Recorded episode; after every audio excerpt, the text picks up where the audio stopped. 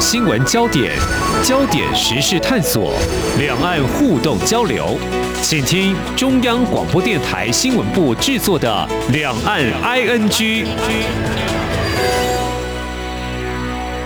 听众朋友，你好，我是黄丽杰，欢迎收听《两岸 ING》。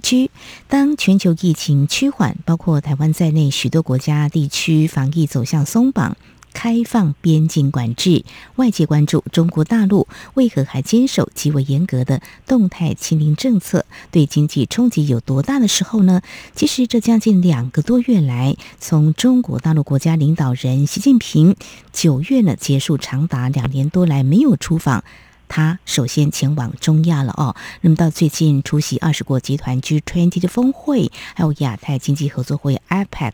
官员也都频频穿梭各国，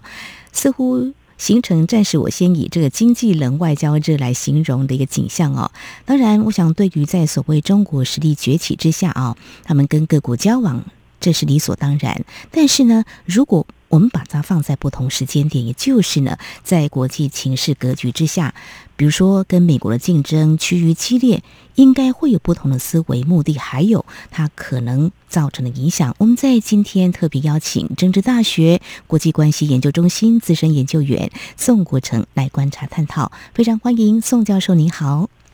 呃，主持人你好，呃，各位听众朋友大家好。好，我们如果再以更生活化来做一个比拟或对照了，比如说民众对于在历经两三年的疫情，因为防疫解封，可能会出现所谓的报复性的旅游或报复性的消费，来想象跟对照哦。其实我刚才开场所提到的这个中国大陆的外交动作频频，是不是可能会有类似这种情况？不过我想还是。要以比较聚焦中共的思维来看，应该还是会有一套缜密的规划。呃，可能当然也会有所谓的因人而异，就是领导者的风格。在节目当中，我们也曾经探讨过，以前领导人曾经韬光养晦，那现在的习近平又是如何来展开他的对外的战略？这个部分的话，其实教授有非常深入的观察，中共他们的对外基本上是不是有一些思维跟逻辑呢？呃，基本上就是中共他们宣称，他们现在要推动一种所谓的大国外交嘛，哈、嗯。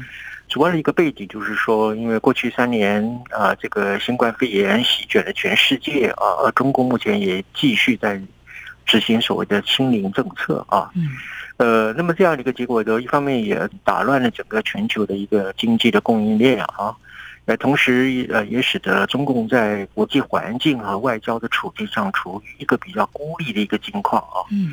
呃，所以在这个二十大召开完毕之后呢，等于就是习近平，呃，他等于是他巩固了他内部的权力地位之后呢，就开始就是走出去啊，希望能够开展他们所谓的大国外交。呃，不过什么叫做大国外交啊？就是一个国家啊，它有比较多的一个外交的资源和它的权力的工具。呃，那么他的外交行为足以去改变别的国家的外交政策啊。那么同时，他具有一个能够建立、维护国际规则和国际体系的这种能力啊。我们才能说这个叫做大国外交啊。呃，可是实际上，一个大的国家，他也可能做出一些小国外交的一个行为啊。像这一次这个习近平的出访啊，分别参加了 G20 跟 APEC 会议啊。那么很多人认为，就是说他这个一天之内就接见到好几个国家的领导人，啊，好像形成了一种所谓的大国外交的一种声势啊。嗯。呃，可是我不认为如此啊。呃，其实习近平除了证明他的精力非常充沛以外，啊，他这一次的所有的外交，我把它称之为叫做盲目外交啦，啊，或者叫密集外交啊，甚至我啊，甚至我可以说他是一种吹牛的外交啊。嗯。呃，为什么叫吹牛的外交呢？你看，它实际上并没有改变啊。比如说美中之间的一种结构性的对抗啊，嗯，那么它也没有改变它目前处于一个国际孤立的一个环境啊。嗯，甚至它是一个所有出席呃这个 G20 的这些国家当中里面唯一受到了群众抗议的一个国家领导人啊，而且在这个 G20 当中里面羞辱了加拿大的总理啊，然后在 IPAC 里面又羞辱的泰国总理巴育啊，没错，啊，人家要跟他握手，握手他甩呃甩头还就不理人家。所以这些行为就显示出，其实习近平，也许他是一个大国的领导人，嗯嗯，但他个人的外交的素养跟他的国际视野啊，其实是非常幼稚的啊，嗯，所以他很容易的就表现出他在国内那种处于一尊地位的那样的一种傲慢，跟他一种自大的那种感觉哈。嗯，呃，所以我不认为说 习近平这一次的所谓疫情之后的第一次出访，呃，虽然说几天之内见了很多很多的国家领导人啊，甚至也跟美国的拜登举行的这个所谓的实体的峰会啊，嗯，呃，但是我认为你一个，我就是我们如果说不看热闹看门道的话，嗯。呃，我不认为他是做出了什么外交出击，或者是实现了什么大国外交的这样的一个成果。非常谢谢教授您的解析哦。那这样所谓的吹牛外交或密集外交哦，不管如何，他总是走出去嘛哦。那提到拜习会啊，大家也在关注后续会如何来管控分歧，或说美中关系会怎么样的变化。但是习近平在跟拜登总统。展开所谓的拜习会的时候，讲的话是不是呃会觉得中国大陆比较不会那么的强硬，还是会有未来可能可以看到呃他们在管控分歧这个部分呢？呃，基本上现在中共对美国的一个态度是比较降低它的身段了啊，嗯，也就是说姿态上比较放软啊，是呃，因为最主要有两个原因啊，就是美国它也是持续的对中共进行一种我称之为科技锁喉的。啊，科技割喉的这样一种战略了哈。呃，另外一方面就是说，呃，因为中共也是希望，就是说美国能够呃尽快的去解除对中共的一个贸易制裁啊，就是结束这个贸易战嘛，啊。嗯。所以他目前当然就是说，怎么讲啊，比较有求于啊，美国能够放宽对中国的这种限制了啊，所以因此他就显得会比较客气一点啊。嗯嗯嗯。不过我也要同时强调了，就是中美之间的这种关系啊，呃，冰冻三尺非一日之寒，演变到这样的一种，就是说可以算是一种全方面的一个对抗的结构啊，基本上也不是说一次握握手，大家见见面啊，就能够一次把它化解了啊。因为两个国家啊，美国跟中国之间，他们的这个国际观和他们的外交理念，事实上是截然不同的啊。嗯，我先说美国方面啊，美国方面它因为它是一个白人国家，它有一种传统的一种西方基督教的文化啊。嗯，我们知道这个基督教文化里面有一个叫牧羊人精神嘛，哈，就是你今天遇见一个迷途的羔羊，你要对他循循善诱啊，啊，带领他走过死亡的幽谷，啊，然后到达一个充满了这个奶蜜的一个所谓迦南美地，就是说西方人他有一种所谓的传教士的精神啊，所以他会认为说在外交上。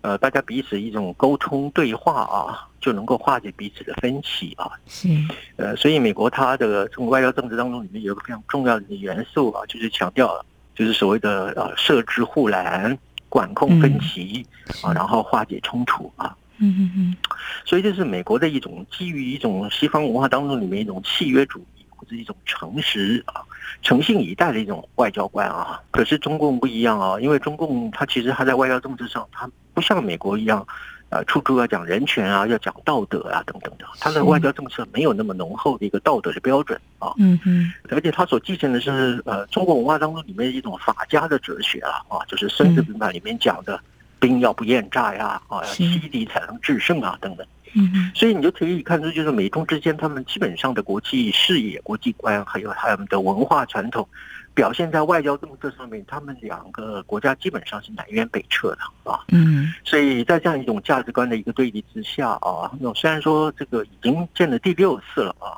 是的，那么双方的气氛也看起来也都蛮融洽的啊。不过基本上就是一种有表面上的一种过场了啊，或者说是一种客套。嗯哼，呃，谈不上就是说他。能够真正的去解决美中之间的一种啊冲突和他的对抗啊，所以这是一个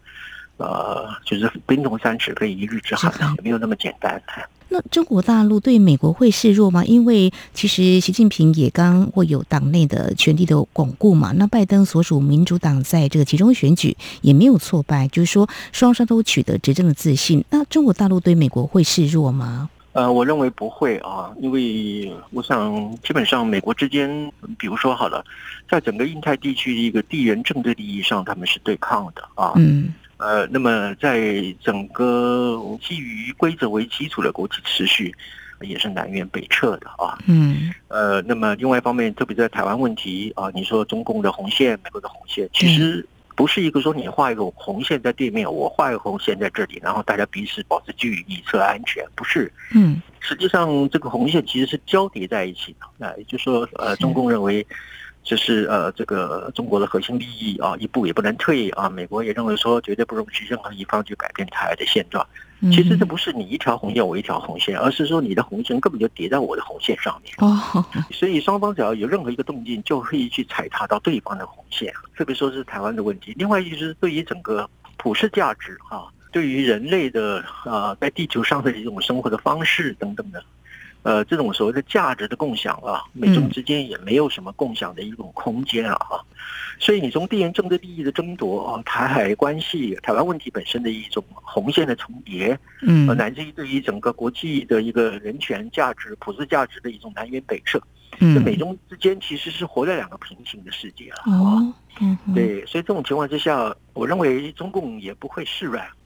特别是习近平，他国内地位有稳固了，嗯，那相对的拜登，他国内地位也稳固了哈，嗯，所以他们会各自依据一种路径依赖的这种理论，就是说我们过去的政治是这么走，那我接下来就是继续走，就好像火车在轨道上，嗯，呃，不是那么容易脱轨的哈，所以，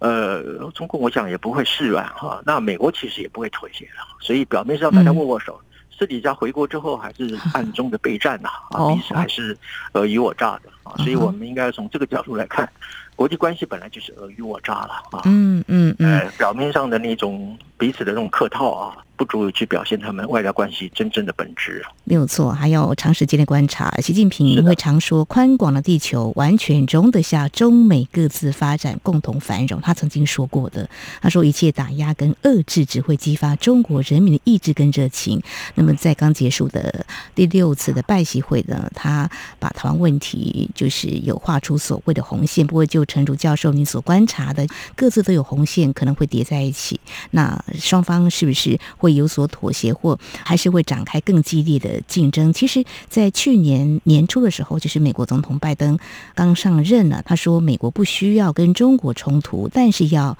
进行极为激烈的竞争哦。那大家也在观察，这一两年下来，拜登呢是不是会接续川普总统的这个抗中？那看来在很多的领域呢，似乎好像也是对立跟竞争的哦。好，我想在。节目的前半阶段，我们非常谢谢正大国际关系研究中心研究员宋国成教授，先为我们解析在中共二十大之后，习近平似乎是展开新的一个大国外交，而在美国呢，特别是美国总统拜登上任之后呢，看到他是联合了一些理念相近的国家进行所谓的。围堵吧。刚才教授也有提到，可能中国大陆是陷入这个孤立。嗯，中国大陆其实他行所谓的大国外交了。如果从中共的思维来看，或许呢，他们早就有一些既定，我要怎么样去展现我的实力，基本上是怎么样来推动他所谓的大国外交呢？呃，基本上是这样的啊。啊、呃，中共他自己是认为说。呃，它是一个已经崛起的大国了哈，无论是土地、人口，或者是它的经济的成就啊，嗯嗯，所以中国会认为，就是说，它应该要获得国际社会与它现在一个大国地位同等的一种地位的一种待遇啊，嗯，呃，也就是说，呃，它应该受到国际社会更多的尊重啊，更多的一个合作啊。呃，因为呃，去建立一个就是国际社会与他的国力的地位啊相对等的、相对应的啊，就好像一个人啊，他有一定的社经地位啊，他也应该获得社会大众对他的尊重一样的道理了啊。呃，所以他主张提出大国外交，其实理论上是没有错啊。希望他能够出面来建构一个与他的国际地位相对称的这样的一种啊国际的待遇啊，这是第一点啊。呃，第二点的话，就是说，中共他始终认为，就是说，美国呢，它是不断的在各个领域对它进行围堵啊，来限制中国的崛起啊。那么，无论是从经贸领域、科技领域啊，或者是军事领域，乃至于地缘政治领域当中里面，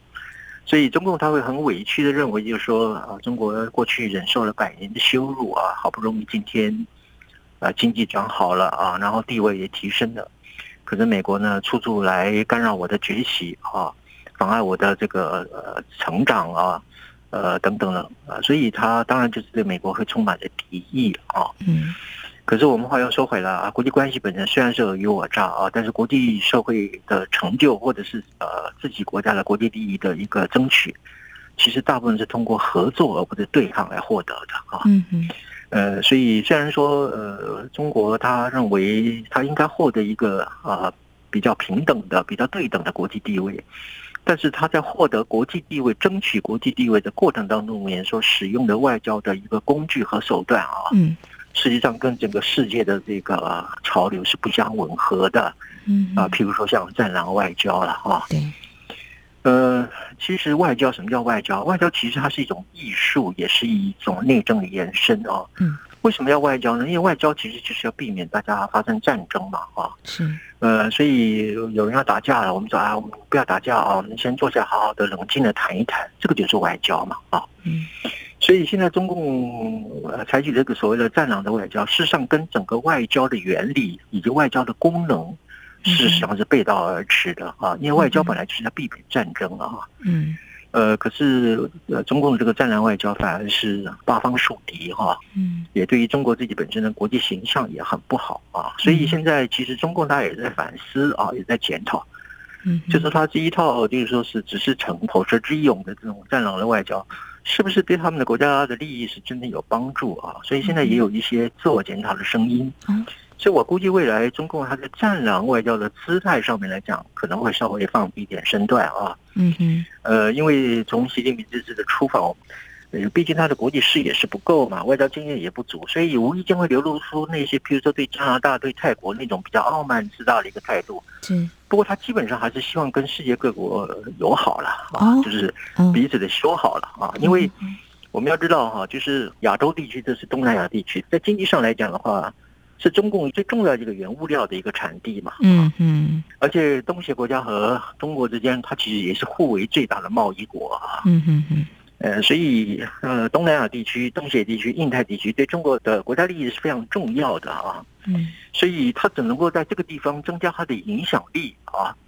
而不能够继续在应用它那种战狼外交的方式，使得自己在这个区域当中里面啊被孤立、被批评啊，这对他的国家利益是没有帮助的啊。嗯，呃，所以习近平这一次虽然说他并没有做出真正的我前面所讲的那种大国外交的一个风范和他的一个结果，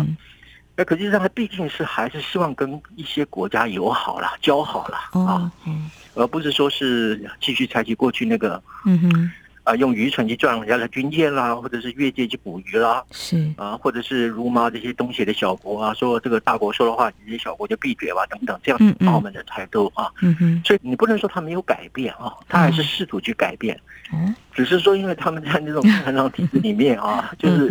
这个要换脑筋很不容易了，是知道吧？哈，他也是慢慢在调整啊，而且我认为这样的调整其实对中国或者对中国百姓来讲还是。比较有利的了，是哦，是是，非常谢谢教授您的解析，我们后续可以观察哦。其实我自己的感受就是说，到底他们为什么要采取所谓的战狼外交？我们日本形容就是说，可能属于中国式的外交啦。哦，就说是不是在中共的思想里头，或者他们的用语，他们都觉得。我们自己觉得都不是很强硬啊，因为他们的言辞用语跟做事的方式可能就是如此，但是其实是跟外界呃所期待的或是所感受到是不一样，所以这个外交战略做法或许可能会做调整。也许我们可以来回温习近平在 G20 致辞他所说的：分裂对抗不符合任何一方的利益，团结共生才是正确的选择，各国共同发展才是真发展。他还说，每个国家都想过上。好日子啊！面对粮食啦、能源安全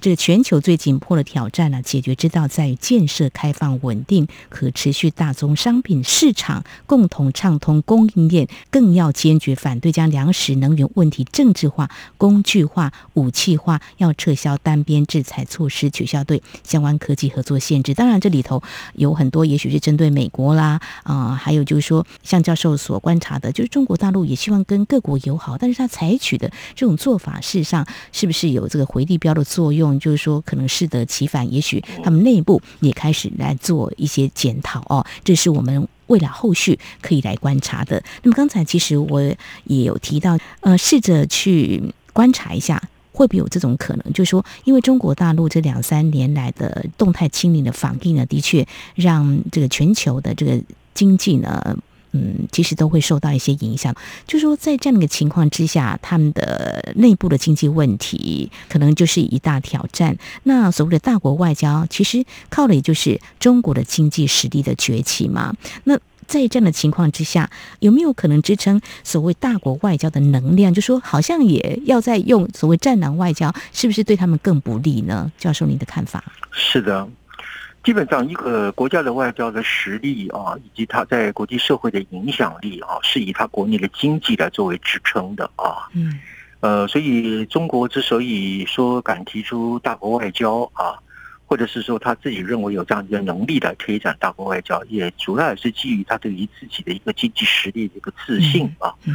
呃，过去二十年来，呃，事实上，呃，中国的经济确实是一个世界的奇迹嘛啊，曾经有长达十年的时间，每年几乎是以两位数字的啊经济成长在发展的啊。呃，可是就是因为这个新冠啊病毒啊，乃至于习近平采取一个这个清零的一个政策啊。呃，它就形成了对中国一个非常严重的一种啊经济的风暴啊，而且这些经济的风暴呢，基本上来讲，它还是一种多发性的经济风暴。所以现在很多主要的经济评价机构都对于中共今年的一个经济的一个增长，总体的 GDP 啊，都是看坏啊，就是往下修的啊，啊，乃至于展望未来的十年，也对于中国的经济啊相当的悲观啊。特别是这种多发性的经济风暴啊，你从一个个人的失业啊，一直到企业的裁员啊，公务员减薪啊，商家倒闭啊，还有你说像双十一消费如此明显的萎缩啊，嗯，进出口也下降啊，中国的外贸的顺差也在萎缩，然后股市下跌的已经不晓得跌到什么程度去了啊，还有说金融脱序啊，前一阵不是有停贷风暴嘛啊，还有财政失血，嗯，还有一个最严重就是外资要撤离啊，估计有千亿以上的外资要撤离。还有外企要迁出，这里头还包括台商也要准备迁出大陆啊。是，还有就是人民币贬值，最后就是外汇的流失。所以现在中共的一个基本的考虑就是说，清零是不要放松了啊？这个啊，当然这是它一个内政的问题。那么在外交上来讲的话，就是说中共现在也在想，就是说如果没有一个稳定的一个国际环境，就如同在改革开放时期啊，没有一个友善的一个外交的一个环境的话，它不仅是没有办法继续维持它高增长的一种经济的成就。甚至他现在所面临的，我刚刚所讲的一种多发性的经济风暴，他可能完全束手无策。是，今天这个情况就是说，中共其实已经怎么讲呢？他必须就是说要改变他的一个战狼外交的一个姿态哈。嗯嗯嗯。当然了，战狼外交本身有它的一个历史和它的一个现实的背景哈。中共是认为说，那你这些西方国家数百年来都在欺负我中国哈，那我中国今天既然已经站起来了，我为什么还要对你们客客气气的哈？呃，我没有报复你就已经很便宜你们了，你还要我怎么样啊？彬彬有礼吗？我认为就是一个比较低阶的一种想法了啊。嗯。呃，其实中国如果真的要做一个大国的话，它就是应该有大国的素养跟大国的风范啊。嗯哼。呃，搞好国际关系，因为国际之间虽然是尔虞我诈。但是只有合作再合作，才是符合自己国家最高的利益啊！嗯嗯，呃，所以我相信呢，在习近平内部的政治权力比较稳定之后，他应该会去重新思考啊中国的外交政策啊。呃，至少我们应该可以看得到，其实我们也希望看得到，这个战略外交应该稍微应该有点收敛啊。当然，这里头我特别要强调说，中共自己的自我的纠错和他自我的反省是特别重要的啊。但是可以吗？现在习近平或有大权，现在看到政治局常委都是他的亲信，要纠错恐怕会稍微难一点哈。对，当然，就一个人获得了一个很高的权利的时候，我有两种表现啦。一种就是说我获得了权利之后，我就变本加厉嘛，哈，我想获得更多的权利啊。嗯那么有一种情况就是，我获得了一个最高的权利之后，我可能感到满足了，我感到安心的啊。嗯。那么可能就因此会有一些比较良善的一些想法等等的啊。嗯。呃，我们也不是把中共看成是一个罪大恶极的一个政权啊，它里头还是有相当清醒脑袋的一些人啊。嗯。呃，虽然说他目前这个二十大以后，身边的人都是习家班了啊，啊，大概也没有人敢跟他说嘴或者跟他对抗的啊。嗯。呃，当然了，就是我们是是一种基于人类共同幸福的一种期待了啊。呃，我们看到了中共的一些呃调整，或者是有一些些微的一些转变啊。即便它有一些微调，呃，我们也是给予一个很高的一个期待啊。虽然说这个期待可能不是那么容易啊。嗯。呃，我想文明的进展最后还是以理性我作为最后的指导了啊。因为如果人类没有理性的话，就不会有人类的文明啊。所以，文明的对抗到最后的时候，其实应该理性的人类呃，或许能够找到一个比较妥善的方案，而这种方案就美中之间来讲，呃，应该是要扩大合作，减少对抗。嗯，是非常谢谢教授你的解析跟呼吁哦。那习近平已经主政十年，就你个人观察，习近平可能还是一个趋于比较理性克制的人吧？可以这样子来寄望吗？应该这么说吧，因为连拜登都认为，比如说像普京，基本上还是一个理性的人啊。嗯。呃，对，拜登曾经这么说过了啊，因为他认为拜登基本上还是一个理性的人，所以因此不太会动用核武啊。啊，呃，我想拜登认为普京都还算是理性，那应该习近平也算是个理性吧？啊，因为毕竟呃，普丁也发动了这个俄乌战争嘛，哈。是。呃，所以应该这么说吧，就是说习近平的性格有一部分是固然是他自己所造成的，因为他毕竟是一个工农兵教育出来的。是。也没有太多的这种国际交往的经验啊，他所读的书也都是一些共产主义的教条嘛啊，嗯，呃，所以有一些性格是属于他自己本身的那一种过度自信的啊，比较偏执的一种权威性的人格，呃，有一部分也是因为这个中共的这种体制所造就出来的啊，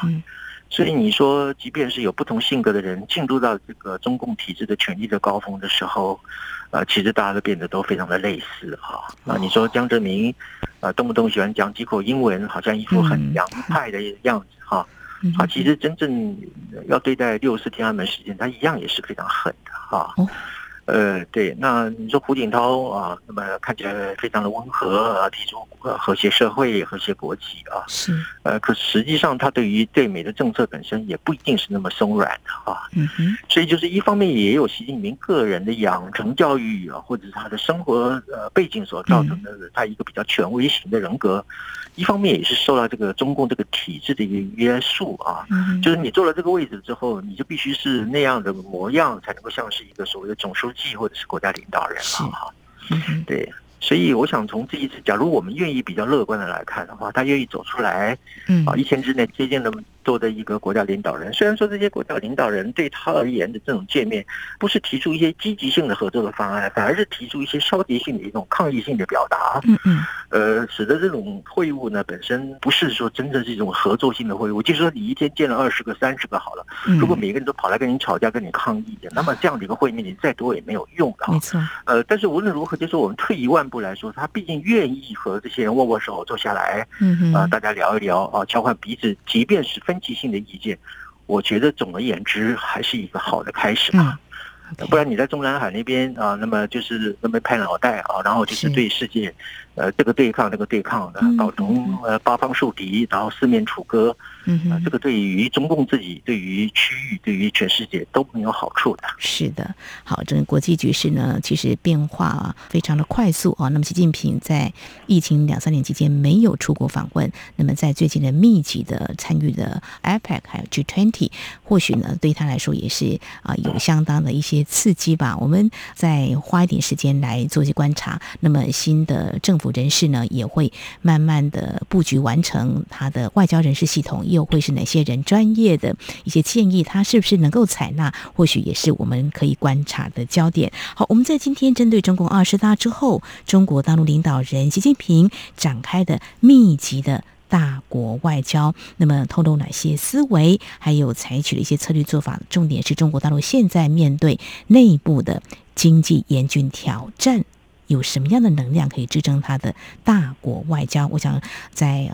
未来我们是可以来观察中国大陆的对外战略是不是会有所调整。我们在今天非常感谢政治大学国际关系研究中心资深研究员宋国成教授非常专业的观察解析，非常谢谢宋教授，谢谢您。